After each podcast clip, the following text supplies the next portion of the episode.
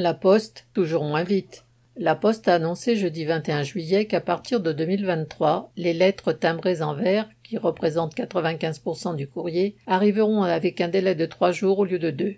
Les quelques réfractaires qui utilisent encore le timbre rouge, assurant en théorie une distribution le lendemain, devront désormais s'initier à un système complexe combinant une saisie en ligne puis une impression par la poste à destination, ce qui devrait éliminer la plus grande partie de ses usagers.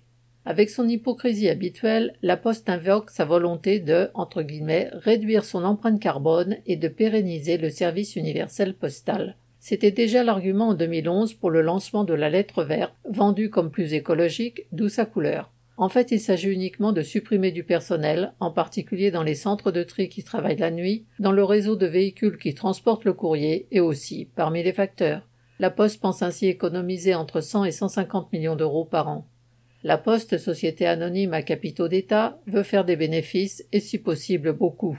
Elle traîne donc comme un boulet les obligations du service postal universel, héritage d'un passé déjà lointain, qui lui impose de distribuer le courrier sur tout le territoire six jours sur sept et dans des délais garantis, et cherche à tout bout de champ à renégocier ses obligations à la baisse.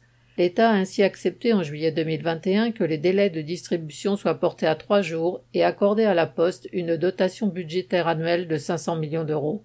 L'argument de la Poste, toujours le même, est qu'avec Internet, le trafic diminue. Et alors? Rentable ou pas, le courrier papier est utile, et chaque jour les facteurs rencontrent des gens qui attendent leurs lettres. Il n'y a aucune raison que la distribution soit ainsi laissée à l'abandon, ni que les postiers qui l'assurent soient jetés à la rue ou obligés de travailler dans de mauvaises conditions. the um,